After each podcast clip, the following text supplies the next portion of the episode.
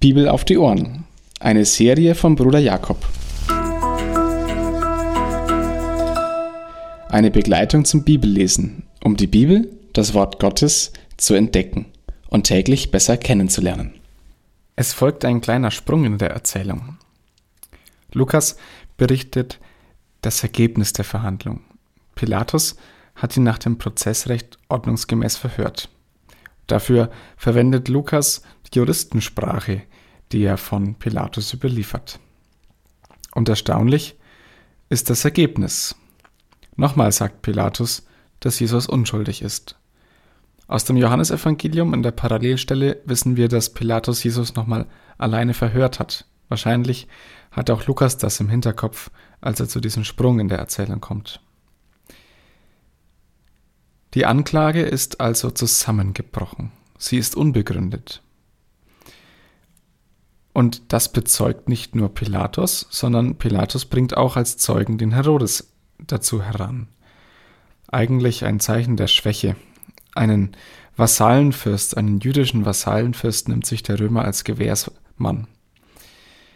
Aber gleichzeitig zeigt sich hier auch das Zeugenrecht des Alten Testaments. Wir haben hier zwei übereinstimmende Bezeugungen, die Jesus die Unschuld beweisen. Jesu Unschuld vor dem römischen Gericht und vom Vasallenfürsten.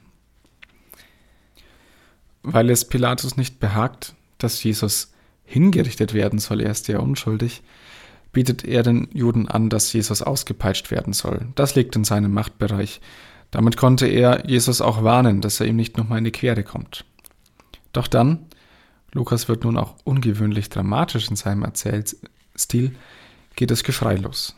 Die Ältesten der Hohe Rat und was sonst noch an Volk zusammengekommen waren, sie schrien allesamt. Und auch der Statthalter. Es ist ein Hin und Her, ein Stimmengefecht. Und auf einmal kommt eine ganz andere Person ins Spiel.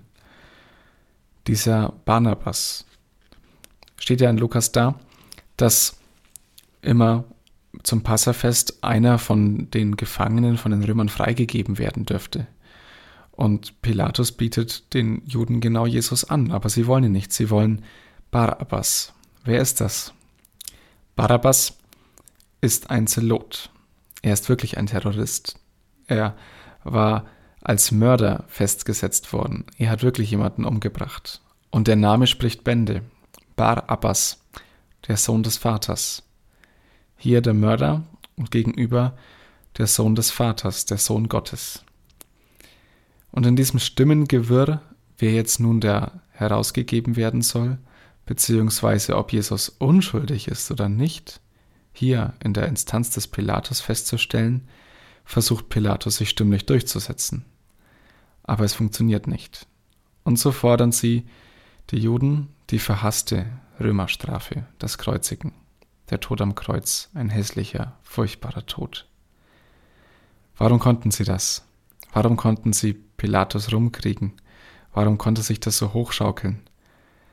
Auf jeden Fall, weil sie erkannt hatten, dass Pilatus der Schwache ist, dass er kein Rückgrat hat. Pilatus hat sich schon verraten, indem er Jesus an Herodes auslieferte. Er wollte sich hier nicht positionieren. Und dann wurde Jesus zurückgebracht und dann bot er das Auspeitschen an. Die Menge, es war wahrscheinlich gar keine so riesengroße Menge, es ist eine relativ kleine, aber eine stimmgewaltige und wortgewaltige und eine mit besonderem Einfluss, die Ältesten. Sie hatten erkannt, dass sie Pilatus rumkriegen konnten. Und sie kriegten ihn rum. Und hier läuft zweierlei gleichzeitig ab. Sie alle tun Unrecht. Pilatus tut Unrecht. Die Juden tun Unrecht. Und gleichzeitig erfüllt sich das, was Gott vorhergesagt hatte. In Jesaja 53, Vers 9 und 12 können wir es nachlesen. Es muss geschehen. Und es ist trotzdem nicht richtig. Und hier ist der erste Gedanke. Pilatus und der Hohe Rat. Sie handelten im klaren Gegensatz zum Willen Gottes und sie mussten im klaren Gegensatz zum Willen Gottes handeln. Gott lässt das zu. Wie kann das zusammengehen? Das ist doch nicht zusammenbringbar, es steht auch paradox gegenüber.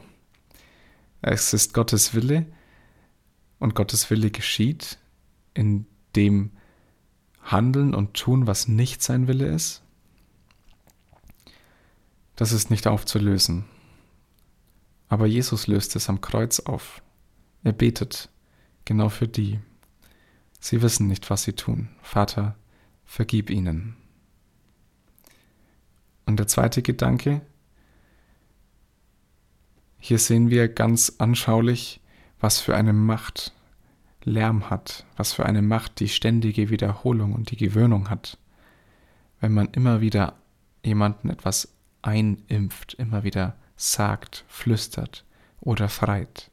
Wenn eine Menge, sie muss gar nicht groß sein, immer mehr das eine will, dann wird es getan, auch mit Unbehagen. Dann ist man dem Preis gegeben. Die Macht des Lärms ist gefährlich.